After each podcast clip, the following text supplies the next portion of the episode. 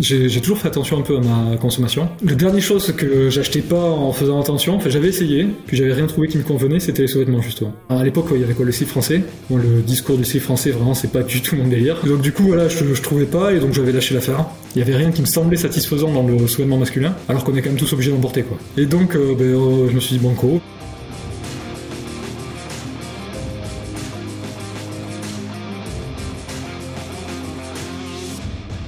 Bonjour à tous et bienvenue dans ce nouvel épisode de Pop-Up. Aujourd'hui, j'ai le plaisir d'accueillir Nicolas, cofondateur de Petron. Petron, c'est une marque de sous-vêtements masculins que Nicolas vous présentera bien mieux que moi. Pendant près d'une heure, on va échanger sur la passion qu'il voue à son produit et de comment il s'en sert pour parvenir à faire exister Petron dans le milieu hyper concurrentiel de la mode. La discussion qu'on a eue avec Nicolas est vraiment passionnante, j'ai découvert quelqu'un de vraiment amoureux de son produit et ça fait plaisir à voir. Alors si ce contenu te plaît, pense à nous laisser 5 étoiles sur Apple Podcast, ça nous aide à faire connaître le podcast et à recevoir des invités toujours plus cool. Allez, sans plus attendre, je te laisse avec l'épisode. Hello Nicolas, merci euh, de nous rejoindre pour ce nouvel épisode de Pop-Up. Pour ceux qui te connaissent pas, je te propose de commencer par te présenter. Ben, salut Yann, je suis le cofondateur de Petron. Petron, c'est une marque de sous-vêtements sur le modèle des DNVB. Donc, c'est les, euh, les marques digitales, euh, alors, ça veut dire Digitally Native Vertical Brands. Donc, c'est les marques nées du digital et qui vendent en, en direct aux consommateurs normalement. On s'est rencontrés nous euh, sur un point un peu particulier puisque vous venez d'achever une, une refonte, euh, une refonte de votre boutique sur laquelle on, on a été amené à collaborer un petit peu. Et euh, c'est à cette occasion-là qu'on a bah, qu'on a découvert Petron, qu'on vous a découvert euh, toi et Marion. Et euh, il y a pas mal de choses sur lesquelles on a accroché, il y a pas mal de, de valeurs qu'on partage en commun. Mais avant euh, de raconter un peu euh, ce que vous faites maintenant, euh, l'idée étant de comprendre un peu d'où tu viens. Vous êtes pas parisien, ce qui est quand même assez euh, singulier euh, dans le milieu des DNVB. Et donc l'idée étant pour moi de comprendre un peu ben, d'où tu viens et, euh, et de comment comment t'en arrives aujourd'hui à fonder Petron. Alors, j'ai grandi à euh, dans le Gers. Donc, à part s'il y a des amateurs de rugby, ça, ça risque de pas parler à grand monde. J'ai fait mes études euh, jusqu'au jusqu'au lycée. Après, je suis allé à Toulouse. J'ai fait des études d'économie, enfin de comptabilité puis d'économie. Ça me destinait plutôt à être prof. D'ailleurs, j'ai commencé par euh, faire euh, l'UFM. Et puis, euh, je me voyais pas me dire à 25 ans, je fais le même métier jusqu'à la fin de ma vie. Ça m'angoissait un peu. Donc, je suis parti aller habiter au Royaume-Uni pendant deux ans. Et en revenant, euh, bah, j'ai fait le boulot que j'ai trouvé. Et comme quand j'étais étudiant, je travaillais dans des call centers. Euh, j'avais un peu d'expérience en commerce, donc j'ai travaillé dans le commerce. Hum, De fil en aiguille, je me suis rendu compte que le commerce, euh, je me- m'en sortais pas trop mal, donc euh, puis que ça me plaisait pas mal aussi. Donc euh, en même temps que je bossais, j'ai repris un master euh, plus orienté euh, commerce, et je me suis spécialisé dans euh, dans le marketing du luxe après.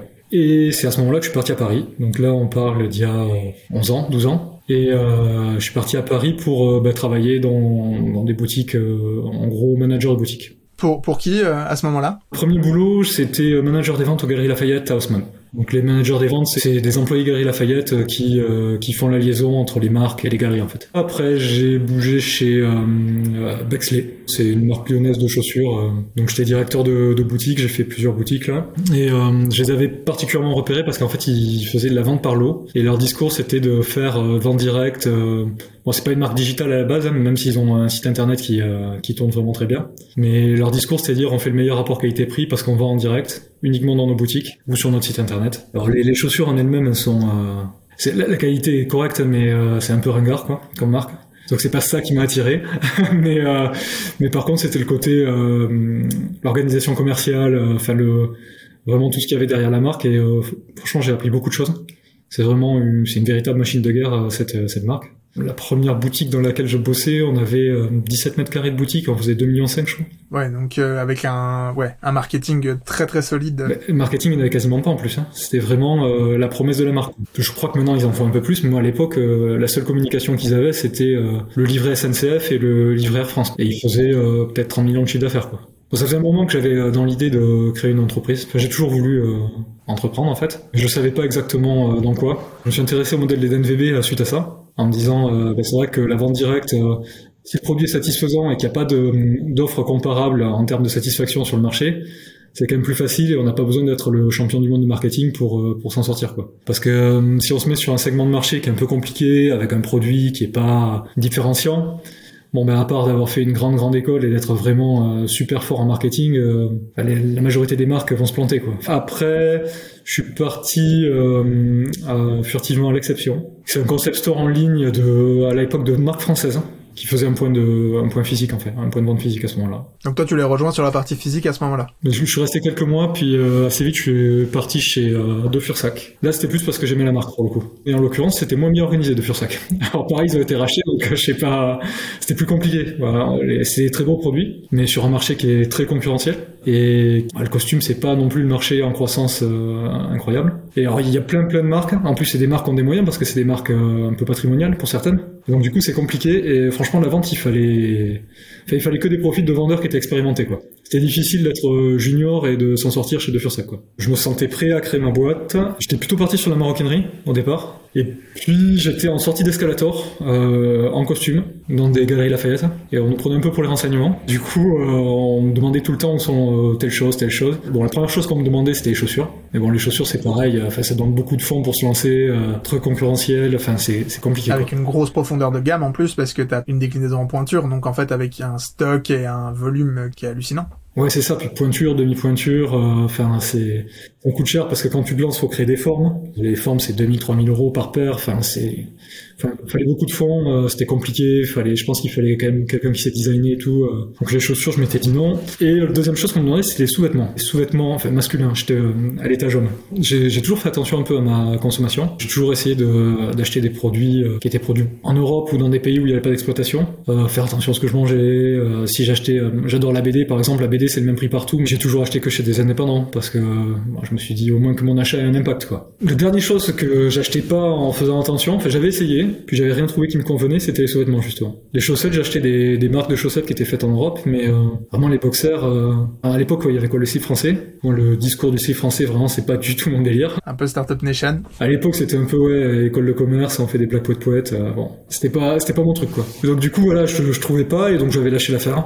Et euh, je me suis dit mais c'est vrai qu'en fait il y a, y a rien vraiment de satisfaisant dans, enfin il y avait rien qui me semblait satisfaisant dans le sous-vêtement masculin, alors qu'on est quand même tous obligés d'en porter quoi. Et donc euh, ben, euh, je me suis dit banco, ben, rupture conventionnelle puis on, part sur ça quoi. Là il y avait Marion qui est ma compagne avec qui on était ensemble depuis 8 ans à ce moment-là je pense. Elle bossait, elle était directrice d'un service de communication digitale dans une agence de com. Elle continue à bosser. Euh, mais le soir, à la rentrée du boulot, euh, elle bossait sur Petron, quoi. Elle faisait toute la partie euh, communication sur Petron. J'ai un pote qui est dans l'univers des blogs depuis un moment, euh, des blogs de mode masculine, sur les forums, tout ça, qui m'a mis en contact avec euh, deux, trois personnes. Et on s'est retrouvé assez rapidement à avoir des, euh, des articles dans Comme un camion d'abord et après dans Bungle. Ouais. Ce qui sont quand même des références encore aujourd'hui et à l'époque, je pense que c'était quand ça, du coup, pour remettre un peu de contexte. euh, Ça, c'était en l'histoire 2019, mi-2019. Bon, c'est pas si vieux non plus, mais oui, c'est énorme référence euh, dans le domaine pour le coup. Lancer une marque en ayant des articles chez eux, euh, c'est plutôt pas mal, ouais. Bah, Bonne Gueule, en l'occurrence, c'était en plein été. Et on a vendu, euh, je sais pas, on en avait acheté notre premier stock qui était arrivé en mars. Et ça nous a vidé tout le stock en 10 jours, quoi. Ce stock-là, euh, tu le finances sur tes fonds propres C'est quoi C'est du de l'achat-revente? Tu fais déjà fabriquer tes pièces ou est-ce que c'est vraiment tu fais de la distribution euh, Finalement, ce stock il vient d'où et comment il est comment il est conçu? C'est nous euh, qui le concevons. Enfin, c'était quasiment que moi à ce moment-là. Enfin, comme je dis, Marion faisait la com, quoi. C'est moi qui euh, achète des boxers à droite à gauche pendant un an, qui voit ce que je préfère dans celui-là, dans, l'autre et tout. Et, et je fais développer deux modèles de boxers et dix modèles de chaussettes. Je suis pas du tout technique. Vraiment, euh, l'ordinateur, c'est vraiment pas mon truc. Et donc, euh, j'apprends un peu à utiliser Photoshop pour faire des, des designs de chaussettes euh, qui sont pas les mieux réussis du monde, on dira. Donc, euh, j'ai bossé sur le produit pendant un an. On était parti au Portugal avec Marion pendant euh, un mois pour euh, faire le tour des usines. Et on a fait des prototypes, beaucoup, beaucoup de prototypes. Je crois qu'au bout d'un moment, ils en avaient marre de moi, sachant qu'en plus, il s'avère que Nicolo, qui est un des rédacteurs de Bonne Gueule, pile au moment où je me dis, ouais, mon prototype, ça va, fait un comparatif des boxeurs et euh, met euh, détail par détail euh, ce qui est important pour lui, euh, des détails que j'avais pas vus en plus. euh. je re refais faire des, euh, des prototypes, euh, ils en pouvaient plus. T'as une marque qui n'existe pas et qui leur fait faire euh, 10, 15 prototypes, euh, là tu joues avec leur patience quoi. Comment ça se passe d'ailleurs dans, dans le cadre de ce développement? Toi, tu payes pour une prestat de prototypage, tu payes au prototype. Comment ça se comment ça s'organise? En gros les prototypes ils sont offerts si, euh, si tu passes une commande derrière. Non, euh, je crois que tu les payes au double du prix de la prod.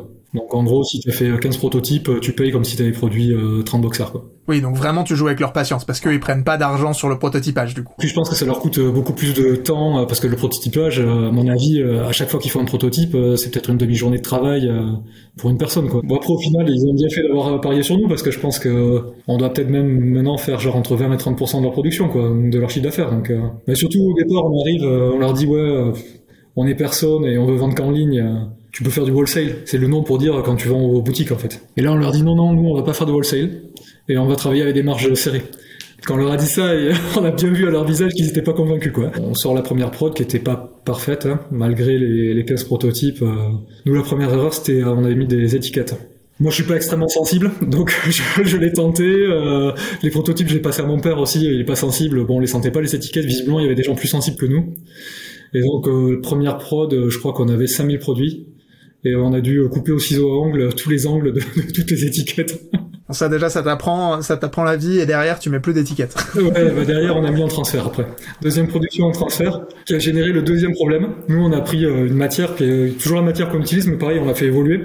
Euh, et en fait, euh, c'est un mélange de micro-modèle, enfin de tencel modèle et de, coton.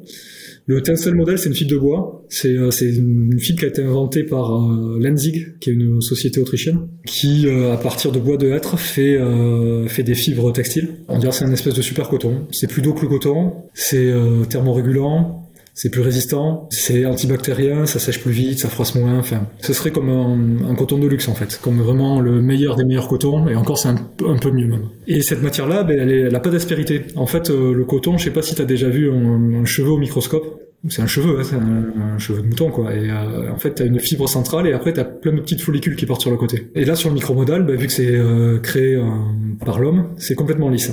Donc ça fait que les fils, euh, bah, ils sont, euh, ils glissent plus quoi. Et eux, ils avaient pas trop travaillé avec cette matière-là jusque jusque là, et euh, ils les arrêtaient comme des boxeurs en coton. Première production, on s'en rend pas compte parce qu'en fait le fil, l'arrêt du fil était pris dans l'étiquette.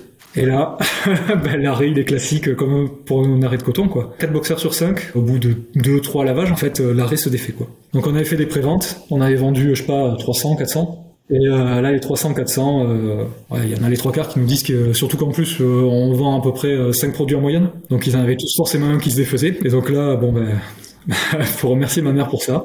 Parce que là, c'était une production à 15 000. Ma mère a fait les 15 000 arrêts. sur plusieurs années. Hein, mais, Donc elle reprend pièce à pièce. Tous les soirs, quand elle regarde, quand elle se met devant la télé, tous les soirs, pendant 2-3 heures, elle fait des arrêts de boxer, quoi. Oui, bah oui, et en même temps, t'as pas le choix parce que, enfin, ta prod, euh, enfin, tu peux pas t'asseoir sur 15 000 pièces et. Euh... Ah non, mais nous, euh, si on avait dû s'asseoir sur 15 000 pièces, c'était fini, on n'avait plus les moyens de, oui, de continuer. Fin de l'aventure, quoi. Toi, à la base, en fait, t'as aucune formation. Comment t'as appris tout ça? Bah, bon, déjà, moi, j'aimais bien la matière. Chez De Fursac, il y avait un petit book de 200 pages sur la matière, sur les histoires, l'histoire et la technique de la matière. Après, j'étais sur des forums de mode aussi, euh, un peu. Enfin, je lisais pas mal de trucs sur la matière, donc c'était. c'était un sujet qui m'intéressait déjà. Et après, ouais, je me forme au contact des usines. Ouais en allant sur les salons, euh, voilà, en, allant, voir les filateurs. Euh. Après, il y a un truc qui est bien aussi quand tu te lances dans la mode. Je sais pas si ça existe toujours. Il y a l'Institut français de la mode. Tu peux aller, ils ont une bibliothèque, donc d'histoire et de chiffres de la mode en fait, et qui est accessible gratuitement euh, sur rendez-vous quand tu es chômeur et que avec un projet d'entreprise dans la mode. Si t'es curieux, tu, tu, peux apprendre beaucoup de choses. Oui, parce que du coup, en plus, oui, vous faites fabriquer vos propres matières. nous, on va de A à Z, quoi. C'est vraiment du, du sur-mesure, sur mesure, quoi. En fait, moi, le, le constat que je selon lequel je suis parti, c'est euh, les hommes, en fait, les sous-vêtements, ça les intéresse pas. Ce qui va être dur, c'est de les convaincre d'essayer. Il faut vraiment, quand ils essayent, ils se disent, ah ouais, alors en fait, euh, j'ai jamais rien essayé de tel, et euh, je pourrais rien acheter d'autre, en fait. Et du coup, que d'une, peut-être il en parle. Bon, on parle pas trop de nos sous-vêtements entre nous en, général, mais bon, on sait pas. On peut espérer qu'il en parle en disant moi je suis quand même vachement confort et tout. Et de deux, surtout, qui que ça soit après un client fidèle, quoi ce qu'on appelle la, long time value quoi. Et nous bon ça c'est 100% réussi maintenant le plus dur c'est toujours euh, pour nous c'est l'acquisition. Mais euh, là on a 60 sur notre chiffre on a 68% de, clients euh, qui sont des clients existants en fait. Oh. Ok. Ah ouais, donc un taux de rétention incroyable. On, sent l'amour du produit dans ce que tu racontes. C'est pas très étonnant et en plus t'es sur un produit qui est, qui est sur un taux de repeat assez fort. Je pense quand même que vous êtes sur un produit qui est très particulier dans la mode. Euh, d'une part, tu vas t'exposer à assez peu de saisonnalité, enfin voilà, tu vois, dans les couleurs, dans les et en plus, euh, avec un taux de repeat qui peut être très élevé, quelqu'un qui est content d'un t-shirt, il peut quand même avoir envie de changer de t-shirt. Tu vois, c'est quelque chose qui se voit, qui va porter. A priori, si t'es hyper confort dans ton boxer, tu peux racheter le même encore et encore et encore. Euh, a priori, tu vas pas t'en lasser, quoi. Non, tout à fait. Bah, c'était ça en fait. On savait depuis le début que le défi c'était euh, de convaincre les gens d'essayer. Une fois que c'est essayé, euh, si vraiment on a bien travaillé sur le produit, euh, bah, on allait garder le client, quoi. Que c'était vachement important de faire un produit vraiment satisfaisant. Et là, en l'occurrence, tout notre entourage, soit nos amis, notre famille et tout ça, nous disent que en gros, maintenant ils portent plus que les nôtres. Ils ont, on a toujours des stocks de boxers d'avant en fait, vraiment, ils les mettent comme tous les nôtres sont sales, quoi. Mais même, moi, je, moi, je porte plus que, on fait des t-shirts aussi et tout. L'idée, euh, en fait, on a retravaillé avec une, agence de, branding, là, récemment, pour euh, essayer de euh, positionner le discours de la marque, en fait. Et eux, ils sont venus avec l'idée qu'on était le compagnon des, vêtements à même la peau, en fait. Donc, du coup, moi, je porte que du pétrone en à même la peau mais c'est très très difficile, euh, surtout sur des, des, choses comme le t-shirt où tu as une grande zone de contact sur la peau. C'est très très difficile de repartir sur un t-shirt en coton, en pur coton euh, derrière quoi. Je sais pas, ça tire, ça gratte, euh, enfin c'est désagréable quoi. C'est comme mettre une montre quand t'en as jamais mis quoi. Les, les t-shirts sont arrivés quand dans votre dans votre stratégie? Un an plus tard. Un an après la première prod de Boxer du coup? Ouais, c'est ça. Donc en gros première prod de Boxer, très vite vendue grâce à l'article de Bungle. T'enchaînes sur une deuxième prod. Euh, que vous écoulez en combien de temps à ce moment-là euh, Six mois, je pense. Hein. Oui, donc euh, assez rapide, parce que pour le coup, vous avez multiplié par trois quasiment la quantité initiale. Ouais. Sauf que euh, initialement, on avait fait que des chaussettes. Enfin, on avait fait, je veux dire, boxer et chaussettes initialement, et là, on fait plus que des boxers parce que les chaussettes, il y a certains modèles de chaussettes de la première prod que j'ai toujours, quoi. Donc. Ouais, d'accord, ok. C'est les, fameux... les, les, fameux designs sur Photoshop. Ouais, c'est ça. là je pense qu'à la fin de Petron, on les aura toujours. Alors que tu vois, après, on s'est dit, bon, bah, les chaussettes, on va faire des trucs sobres, euh, meilleure qualité possible, après, euh, genre comme pour les boxers. Et là, j'ai des, des modèles de chaussettes, euh, j'écoule tout en deux mois, quoi. Et donc après, derrière, tu développes ta gamme de t-shirts sur la même sur la même base textile, enfin sur la même matière du coup? Sur la même base textile, on fait t-shirt, caleçon et slip en plus. Donc t'élargis quand même grandement la gamme. Ouais. Ok, donc ouais, ça, va quand même très vite.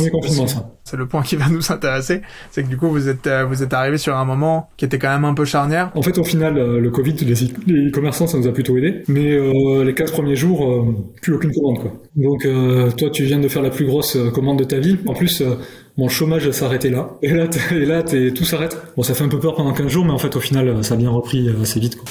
J'interromps cet échange deux petites secondes pour te rappeler que si ce contenu te plaît, tu peux penser à t'abonner si tu regardes cette vidéo sur YouTube ou à nous laisser un avis 5 étoiles sur Apple Podcast. C'est hyper important, ça nous aide à faire connaître le podcast et à recevoir des invités toujours plus intéressants. Alors merci à toi de prendre le temps. Allez, je te laisse avec la suite.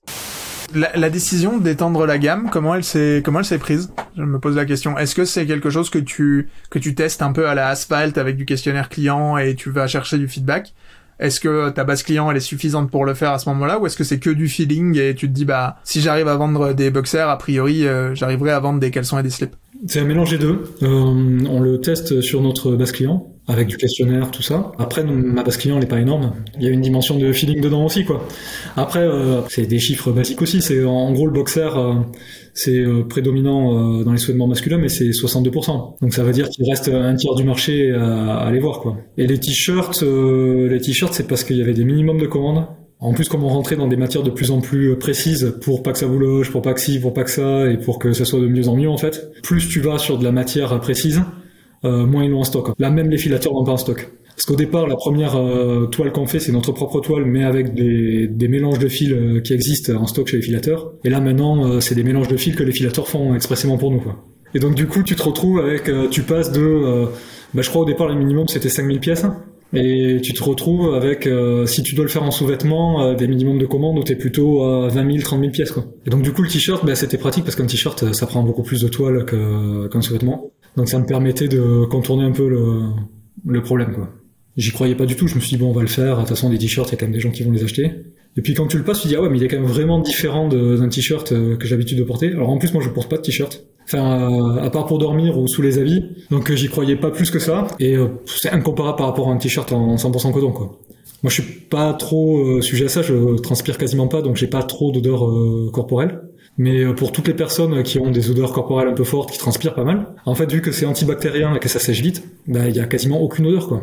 Et donc là, euh, on commence à avoir plein de messages de personnes qui me disent j'ai aucune odeur avec, euh, euh, j'adore, c'est la première fois que ça m'arrive et tout. Donc du coup, bon, ça rajoute un peu la satisfaction. Quoi. Ce qui pour le coup est pas le cas du tout du coton, qui lui va avoir plutôt tendance à sécher très lentement et à conserver l'humidité beaucoup plus. Quoi. Et puis après, tu as les matières techniques dérivées du pétrole, ce qu'on appelle les, les matières synthétiques, qui, qui en fait, elles, ça sèche vite mais c'est ça garde que les bactéries. Du coup, euh, ça sent, euh, enfin directement quoi. Tu, tu, tu fais euh, 10 minutes de sport déjà tu sens quoi. C'est le chasuble, le chasuble au collège quoi. Ouais, c'est ça. Bah, moi j'ai découvert que j'avais une odeur corporelle avec un t-shirt de sport comme ça quoi. Au moment où vous récupérez donc vous récupérez cette nouvelle prod, les t-shirts, les slips, les caleçons, les boxers, début de confinement donc là, tu te dis, ouais, pendant 15 jours, tout s'arrête. Et derrière, comment ça, comment ça repart pour vous? Déjà, est-ce que vous mettez des choses particulières en place? Est-ce que pas du tout Genre, juste vous attendez que ça passe? Comment vous vivez ça déjà, vous, de l'intérieur? Mais On fait une prévente, en fait, euh, justement, sur les nouveaux produits, euh, t-shirts, euh, slip et, et, et, caleçons. Du coup, on intègre aussi les, les boxers parce qu'on était quasiment en rupture de stock sur tout, en fait. Donc on fait en gros une, une prévente qui dure trois semaines sur quasiment tous les stocks à venir qui sont quasiment tous les stocks hormis les fameuses chaussettes quoi. Et euh, ça prend pas trop mal. Ta prévente, juste que je comprenne bien, elle arrive avant ta production? On a déjà lancé la prod. Ouais, parce que tu parlais d'asphalte. Asphalte, je crois que c'est euh, eux, c'est vraiment euh, ils lancent la prod une fois qu'ils ont. Et donc du coup, tu mets euh, peut-être deux trois mois à recevoir les produits. Nous, nous c'était deux semaines après quoi. La, la prod avait déjà été lancée quoi. On n'avait pas de. De toute façon, on faisait plus de quantité que, que ce qu'on allait vendre en prévente quoi. Donc il n'y avait pas d'enjeu à tomber pile sur le bon nombre de. Oui, mais ça te permet quand même toi de, de de générer du cash tout de suite et puis euh, et puis de driver un peu de, de, vente quoi. Ouais, et puis parce que tes, tes prods, tu les payes à l'avance de toute façon. C'est ça aussi un peu qu'on a le problème qu'on avait au début, c'est que en plus maintenant c'est de plus en plus long. Au départ, avant la crise, euh, avant le Covid et tout ça, une prod c'était euh, trois mois, trois mois et demi. Là, on est plutôt à 5 mois et demi, 6 mois. Et euh, bon, ça vient aussi du fait qu'on personnalise plus, quoi. Quand on fait faire notre propre mélange de, de fil et tout ça, mais euh, bon, ça va aussi parce que, enfin, on, peut négocier un peu plus euh, des délais de paiement, pas tout payer en amont et tout. Mais au départ, on payait euh, tout en amont, quoi. Donc, souvent, tu te retrouvais le temps d'avoir les moyens de repayer une nouvelle prod, bah, t'étais en rupture de stock, quoi. Ce le challenge de toutes les marques naissantes qui connaissent un peu de succès, quoi, c'est de réussir à gérer ton réassort de manière suffisamment rapide. Et donc, ça, les préventes, c'était un levier pour vous? Permettait d'optimiser un peu ça? Ouais, ouais, ça nous permet d'avoir parce qu'à un moment euh, il y avait plus trop de livraison en plus pendant le Covid, donc euh, ça permettait de bah, gérer du chiffre d'affaires, générer du chiffre d'affaires euh, même si même si on livrait pas les produits quoi. En termes de croissance, on n'a pas parlé de croissance effectivement depuis le début, mais je suppose que vous avez de la croissance si vous arrivez à écouler de toute façon des prods de plus en plus grosses, ça, ça continue. Tu sens une accélération à ce moment-là ou c'est c'est linéaire? Non, non, c'est pas c'est pas linéaire du tout. Première année, qui est pas une année complète, on fait 125 000 euros. Deuxième année, donc l'année où il y a le Covid, je crois qu'on fait 460. Oui, fois 3, fois 3 et demi, euh, oui. Ouais, ouais, c'est pas du tout euh, linéaire quoi. Ouais, donc là par contre du coup tout de suite ça te place quand même dans une autre euh, dans une autre gamme de marques parce que oui, tu fais plus de chiffres, t'as plus de clients vous avez dès le début cette rétention, euh, la rétention énorme que vous avez aujourd'hui, ou c'est quelque chose qui s'est construit avec le temps? Dès le début, alors c'est difficile à calculer parce que euh, les outils euh, de rétention client, tu demandes par exemple du 1er janvier au 31 décembre, et ils te disent il y a 27% de tes clients qui ont commandé au moins deux fois sur cette période-là. Mais en vrai, ils prennent aussi les personnes dont la première commande est le 31 décembre ça te dit pas sur 12 mois coulants en fait. Donc à ce moment-là, moi j'ai fait, à la... on n'avait pas trop de clients là, je peux plus, hein. euh, j'ai fait à la main tous mes clients sur 12 mois pour pour voir, et on était à 40%. Oui, dès le début, t'as quand même une, un taux de réachat qui est, qui est assez important, avec un, un panier moyen, même si t'as pas les chiffres euh, chiffrés, hein, de combien de produits? Si, alors les, les paniers, le panier moyen, j'avais les chiffres, ça par contre ça te le donne. Euh, j'avais quatre produits à l'époque. La gamme était moins large en moyenne par panier et un panier moyen à 64 euros. Ouais, donc un panier moyen quand même euh, qui permet de financer un peu d'acquisition. C'était ça surtout ma question. Mais on n'en faisait pas. On a commencé avec le Covid euh, l'acquisition en fait. Et donc vous viviez de, des articles qui, qui avaient été écrits au départ? On n'a jamais été très fort sur les réseaux. Donc euh, sûrement un peu d'organique sur les réseaux, mais bon, ouais, plutôt plutôt les articles. Quoi. Quand tu dis les articles, c'est euh, les articles invités dont tu as parlé tout à l'heure, euh, Bonne Gueule, euh, Comme un camion. On a eu Jamais vulgaire aussi, je crois. Et un peu de SEO chez vous Vous écrivez des articles aussi On a écrit pas mal d'articles. Il y a des trucs où on est premier. On faisait des, on faisait des pop-up aussi. On fait un pop-up de, de créateurs, quoi, des marchés créateurs où il y a, je sais pas, une trentaine de marques, un truc comme ça. Et il y a un mec qui vient directement sur le stand et puis bon, euh, je sais pas, je leur demandais quand même s'ils nous connaissaient avant, au cas où. Bon, il répondait toujours non. Hein. Puis là, il me dit oui, oui, je suis venu exprès. Je dis ah bon, euh, et vous nous avez connu comment? Alors je croyais que c'était bonne gueule ou comme un camion. Il me dit euh, bah, je vous ai trouvé en tapant chaussettes côtelées sur internet. J'ai mon téléphone, j'ai tapé chaussettes côtelées, effectivement on était premier. On n'avait jamais essayé de, de, voir si on était premier ou pas. Et du coup, hein, on, ben, on s'est dit ah ouais, il y a quand même un filon. Marion aime bien écrire, donc elle a écrit pas mal d'articles et maintenant il y a pas mal de, de longues traînes sur lesquelles on est premier. je, je pense honnêtement, j'ai fait un post sur LinkedIn pour annoncer notre collab et, j'ai une de vos photos produits euh, en, illustration. Et vraiment le post a floppé mais très très fort. Je suppose que c'est parce que euh, LinkedIn l'a spoté comme de la nudité. Et du coup je me suis posé la question de me dire mais en fait c'est un problème aujourd'hui euh, dans enfin dans votre communication. C'est quelque chose sur lequel vous avez des vous avez des enjeux ou pas du tout? Janvier 2021 on s'est fait bloquer notre compte de pub chez Facebook en plein milieu des soldes pour contenu non approprié alors que enfin franchement on n'a pas du tout de pause lascive quoi c'est juste un mec en quoi. Et ils ont mis 15 euh, jours à nous le remettre en route, quoi, genre pour les euh, pour la dernière semaine des soldes. Quoi. Ce qui m'étonne pas trop, mais c'est vrai que je voulais quand même qu'on aborde le sujet parce que effectivement, euh, on accompagne nous aussi des marques qui sont dans le CBD. Et c'est pareil, c'est des galères sans nom. Enfin, les Américains étant étant assez puritains et assez carré sur ce qui passe ou pas auprès des annonceurs, je me suis fait la réflexion de me dire en fait euh, oui effectivement et encore vous avez que des hommes. Pour le coup le jour où tu étends à la femme, je pense que c'est encore d'autres. Euh, Mais je sais pas en fait parce que c'est des robots et c'est par rapport au pourcentage de peau par rapport au pourcentage de produit. Bah t'as deux sous-vêtements sur la femme. Peut-être que le pourcentage de peau est moins important par rapport au pourcentage de produit et c'est pas dit qu'elle soit euh, qu'elle soit plus, traquée. ouais. Et donc ça comment enfin comment tu le gères? Parce qu'en vrai t'as des enfin juste tu fais un recours à Facebook et tu croises les doigts quoi. Bah là on l'a géré aussi ce qu'on fait, c'est que on les fait poser avec des t-shirts, quoi. Et ils mettent un peu la main euh, au niveau du ventre pour tenir le t-shirt pour qu'on voit bien le sous-vêtement, quoi. T'es quand même obligé de trouver des de trouver des palliatifs pour pas te retrouver bloqué, quoi. Après, le, vrai souci qu'on a, déjà les réseaux sociaux, euh, je pense qu'il y a plus de femmes que d'hommes, donc c'est plus compliqué déjà quand t'es une marque d'hommes. Et après, les hommes qui, quand ils vont sur les réseaux sociaux, ils vont pas euh, suivre la mode, quoi. Ils suivent plutôt des sportifs, des groupes de musique, enfin pas pas la mode. Et alors là, en plus, comme tu dis, on est des hommes dénudés. Alors, on va trouver des mecs qui vont suivre des marques d'hommes dénudés. Oui, oui, t'es pas Victoria Secret, quoi. Ouais, ouais, ouais. Donc c'est ouais, c'est compliqué. Euh, L'organique euh, sur les réseaux sociaux, c'est vraiment compliqué pour nous. Je vois euh, quand on parle avec des marques féminines qui font du, du sous-vêtement, à chiffre égal, on a à peu près 10 fois moins de, de followers sur les réseaux sociaux. Quoi. Il y en a même qui ont 20 fois plus de followers que nous et qui font moins de chiffres. Quoi. Oui, parce que du coup, t'as des gens qui sont pas la cible, mais qui sont là plus pour le pour le content que pour que pour le produit quoi. Et donc aujourd'hui, vous vous avez une strat donc tu m'as dit un peu de Facebook Ads du coup puisque si vous êtes fait bloquer pendant les soldes donc Facebook Ads, beaucoup de SEO du coup puisque vous avez des requêtes sur lesquelles vous rankez. C'est quoi les autres canaux d'acquisition pour Petron aujourd'hui? Bah, il faudrait qu'on développe, on fait un peu de Google. Je pense qu'il y a pas mal de bouche à oreille euh, dans le sens où euh, je sais que sur les, tout ce qui est blog masculin, quand ils ont des marques à, à recommander en sous-vêtements, euh, on fait partie des deux trois qui sont tout le temps recommandés. Donc ouais, donc, beaucoup d'articles, beaucoup d'articles. Ouais, articles, blog, mais aussi discussion quoi, forum. On a pas mal de pas mal de recours. Voilà, on fait pas d'affiliation, on fait pas d'influence. Faudrait peut-être qu'on en fasse. Je sais pas quel est le pouvoir de l'influence euh, sur du sous-vêtement masculin. J'avoue, ce serait à, tenter. Mais du coup, c'est hyper intéressant parce que de ce que j'entends là, entre guillemets, euh, vous, avez un très bon produit qui se suffit, euh, qui se suffit en tant que marketing, quoi. On, dépense 10% de notre chiffre en marketing à peu près. Donc c'est peu hein, pour une, marque digitale. Je pense que les marques digitales elles sont plutôt entre 30 et 50, quoi. Oui. parfois plus. oui, parfois plus. Bon, il faudrait qu'on soit plus. Après, on, on fait un peu de pop-up. Là, on aimerait bien faire des pourquoi pas un réseau moi c'était mon métier quoi. Un réseau de boutiques euh, ça ça apporte de la réassurance euh, de la visibilité euh.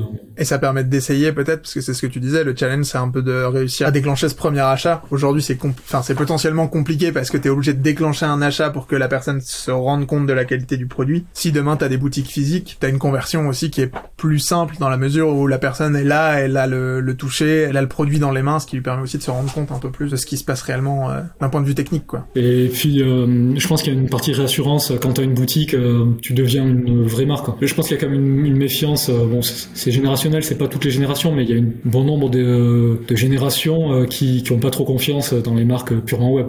Ça, ça serait intéressant. Tu, as la moyenne d'âge de, vos clients? Enfin, tu sais à peu près quelle cible vous touchez? On avait mis un anniversaire pour ça, avec une incitation pour qu'ils le fassent, avec un bon d'achat de 10 euros pour l'anniversaire. Puis il s'est avéré que l'anniversaire tombait toujours pile le jour de la première commande. Donc ça nous a un peu agacé, on a arrêté. Après, bon, t'as des indices avec les, les prénoms un peu. Quand t'as Thierry, euh, tu te doutes que... Oui, Thierry, il a pas 20 ans, quoi. On a quand même pas mal de, de prénoms de type euh, Thierry. Donc je pense qu'on a euh, ce discours un peu qualité euh, et un peu moins axé sur la mode, confort aussi. Ça parle peut-être plus à des gens euh, un peu moins jeunes. Puis on est un peu premium en plus. En termes de prix, on n'est pas très très cher, mais on est plus cher que la fast fashion, quoi. Et donc du coup, ouais, je dirais que euh, il, me- semble de, des gens que je vois venir sur les pop-up, euh, des prénoms, euh, il me semble qu'on est plus entre ouais, 30 et 60 ans, quoi. C'est intéressant parce que pour le coup, euh, c'est pas une cible très traditionnelle pour une DNVB. D'habitude, les DNVB ont tendance à plutôt cibler des gens qui ont entre 20 et 30 ans et tu vois qui sont nés qui sont nés dans le digital. C'est intéressant d'avoir une cible qui est plus âgée et de réussir à, convertir quand même et de réussir à, les amener justement à de la confiance alors que t'as pas de réseau de distribution physique et en plus à les garder en rétention. Bon, la rétention, c'est le plus facile à la limite. Si le produit est bon, euh, c'est le plus facile. Vraiment, la- l'acquisition, c'est le défi pour nous parce qu'après, euh, moi j'ai 40 ans. Euh, franchement, les réseaux sociaux, euh, c'est pas du tout de ma génération. Ça, à titre personnel, euh, ça me plaît pas du tout. Du coup, j'ai du, du mal à me projeter euh, dans ça. On le fait, hein. Mais c'est vrai que je serais beaucoup plus à l'aise avec un réseau physique, mais les réseaux physiques, ça demande beaucoup d'argent. Donc bon, Marion, qui est plus jeune, euh, fait la partie réseaux sociaux, mais elle est pas non plus euh, passionnée par ça, donc. Euh, Je trouve ça intéressant euh, pour une fois d'avoir un discours un peu euh, un peu différent euh, du classique pub méta influence. euh, bah, Il y a aussi un moyen de créer de belles marques avec de beaux produits euh, en, en les pensant bien, durables, euh, bien conçus, bien produits. Il faut être plus patient, quoi. C'est ça. Mais après, c'est plus pérenne. Il y a beaucoup de marques qui meurent en ce moment et qui avaient euh, fait des démarrages euh, tonitruants, mais parce que justement, ils se basaient sur euh, pas des choses plus de des phénomènes de mode, quoi. C'est vrai que ça m'a toujours fait peur de se lancer dans la mode et dans la mode, bon, mais il y a le mot mode et, le phénomène de mode, c'est vraiment même des marques mondiales et qui sont des succès incroyables. Il y a des moments où ça va plus quoi. Je suis sûr que Doc Martens, il y a dû avoir des périodes où ils vendaient dix fois moins qu'aujourd'hui et dix fois moins que cinq ans avant quoi. C'est tou- c'est toujours ça qui me fait peur. Alors je me dis autant faire un produit vraiment euh, avec une valeur euh, cartésienne et qui fait qu'on aura toujours euh, rétention de, personnes qui se diront bon ben moi j'en suis satisfait, je vais pas aller voir ailleurs quoi. Bah, surtout que t'en parlais au début. La mode est quand même un milieu hyper ingrat. On parlait des costumes tout au début, tout au début de cet épisode. Je pense qu'il y a une cinquantaine d'années en arrière, euh, si t'avais dit aux gens euh, un jour le costume euh, ça se vendra plus, on est loin de ça se vend plus, mais euh, c'est quand même pas aujourd'hui. Enfin, Non c'est pas en croissance. Ouais. et bah ça, il y a 50 ans, c'était inenvisageable. Alors aujourd'hui, t'as des effets de mode qui sont beaucoup plus cycliques, beaucoup plus rapides, etc. Mais même sur des tendances de fond euh, comme celle-ci, ben, t'as quand même des déclins. C'est compliqué aujourd'hui de se lancer quand même dans ces dans ces secteurs-là avec un produit qui est euh, qui est intemporel. Et pour le coup, euh, je pense que les sous-vêtements, euh, c'est quand même euh, ça coche quand même un certain nombre de cases là-dessus. Je pense que le, le move était hyper smart. J'aime bien dire aussi que, enfin, tu vois, il y a toujours des business comme ça qui sont pas sexy, parce que pour le coup, euh, voilà, le business du sous-vêtement, c'est pas forcément le business sexy par excellence, quoi. Je sais qu'au moment où je voulais me lancer, t'as toujours des, des gens qui ont des projets autour de toi. Je sais pas, quasiment tout le monde voulait faire dans l'homme, il voulait faire soit des marques de costumes, soit des marques de chemises, soit des marques de nœuds papillons. Alors des nœuds papillons, personne n'en porte. Costumes, euh, il y a beaucoup trop de marques par rapport au marché euh, déjà. Les chemises, pareil quoi. Puis en plus, il y a déjà des marques qui, qui le font très très bien quoi. Et puis avec une concurrence qui est effroyable. C'est sûr qu'en société, après, quand tu dis j'ai lancé une marque de sous-vêtements masculins, ça fait rêver personne, hein, mais euh, bon, tu fais pas le choix pour faire rêver les gens. Hein. En société, c'est mieux de dire euh, je bosse en bureau que je suis euh, directeur de boutique, quoi. Mais bon, je m'étais dit, euh, bah, en boutique, euh, il y a des heures de fermeture. Je vais pas être obligé de faire euh, comme quand tu te lances dans les bureaux euh, du 9h du matin, euh, 1h du, 1 heure du matin euh, pour espérer progresser. Moi, la boutique, elle me ferme de temps en temps. Les salaires, c'était les mêmes. J'étais en contact avec des gens, euh, il, il me semblait qu'il y avait une variété qui était sympa parce que je voyais euh, plusieurs personnes, le contact avec la clientèle et tout ça. Donc, C'est quoi la suite pour Petron? plusieurs axes. Là, bon, là, le, le gros axe, ça a été justement retravailler notre branding et notre site, et l'ADN de notre site, donc euh, qu'on a fait avec euh, bah, l'agence Riposte là dont je vous parlais. Bon, t'as pas vu notre ancien site, mais il avait pas d'identité. Donc là, maintenant, euh, on a une identité, donc ça c'est important. Je pense que ça met un peu plus en confiance quand même aussi euh, d'arriver sur euh, un site internet qui a un univers quoi. Il fallait qu'il soit efficace aussi, parce qu'on était sur WooCommerce et c'était une catastrophe. Il buguait sans arrêt, euh, du jour au lendemain, on avait plus de site, on savait pas pourquoi alors qu'on avait remodifié. Enfin voilà. Donc maintenant ça c'était le, gros le gros chantier, c'était ben, que notre outil numéro un, le site soit à la fois et à la fois du caractère et soit à la fois efficace. Donc bon, c'est toujours, on va continuer à l'améliorer au fur et à mesure, mais là on est sur une base qui est convenable, on dira. Prochain chantier, on s'est rendu compte, euh, donc nous on est à la campagne, il est euh, donc à, côté d'Auch, où j'ai grandi. Il y a une boutique de sous-vêtements masculins à Auch qui est 23 000 habitants. A été refaite depuis les années 70, dont la, la gérante, enfin l'unique personne dedans, a pas d'adresse mail, enfin qui, est vraiment allergique à toute modernité. Et je suis rentré pour voir un peu quelle était l'offre qu'il y avait à l'intérieur, puis voir ce que c'était une, une petite boutique d'une petite ville de sous-vêtements masculins en fait. L'offre était assez diversifiée. On voit que c'était quelqu'un qui, qui, aimait le produit, qui connaissait le produit, une bonne vendeuse. Et on a commencé à parler ensemble et tout. Et puis euh, je me suis rendu compte qu'en fait le gros problème qu'ils avaient euh, dans ces boutiques-là, c'était euh, la marge. Sur les petits produits comme ça, euh, les marges sont faibles. Et donc du coup, euh, en parlant avec elle, j'ai dit bon ben, je me sentais un peu coupable de faire le client mystère là comme ça. Et je dis bon ben, en fait j'ai une marque, je pourrais pas vendre chez vous parce que nous on a fait un modèle de vente en direct et j'ai pas les marges pour pour vendre chez vous. Par contre, ce que je peux faire, on n'a pas de, on n'a pas notre nom, on n'a pas mis notre marque sur les chaussettes. Donc je peux vous les vendre en faisant des, des emballages au nom de votre boutique et vous vous les vendez au prix que vous voulez quoi. Donc qui est plus cher que nous en gros. Et on a fait un test avec elle. Elle a pris 84 paires et elle en a vendu 70 euh, en euh, un mois. Donc il y a quand même un potentiel en distrib physique euh, assez important. Et puis en plus ils sont contents parce que bah, c'est sous leur propre nom. Ils vendent des produits qui sont logotés à leur nom. Et comme ils mettent le prix qu'ils veulent, ils ont une meilleure marge aussi. Nous ça nous permet de faire plus de volume en chaussettes. Donc ça nous a ouvert la porte d'usines qui avaient plus de choix sur les matières, plus de choix sur les machines, sur beaucoup de choses. Donc on va développer notre gamme de chaussettes et on va se lancer dans le wholesale. Du coup vous allez apporter votre savoir-faire technique pour le coup. Enfin tout, tout le temps que vous avez passé à construire des matières sur mesure, etc. Vous allez faire gagner un temps fou à ces marques-là qui vont pouvoir simplement euh, accéder à des produits euh, de top qualité et marger dessus convenablement. Donc ça, premier, premier point. Deuxième point, on voudrait faire du retail. Là, on a un plan improbable encore, hein, pour une, foncière qui a des, euh, des centres commerciaux, qui s'occupe des centres commerciaux autour des carrefours, et en fait, qui nous contacte, qui, a dû contacter, qui a fait un concours pour les DNVB, qui a dû contacter toutes les DNVB qui existent et se faire envoyer bouder par toutes les DNVB qui existent, parce qu'en fait, ils testent leur concept à, à Calais.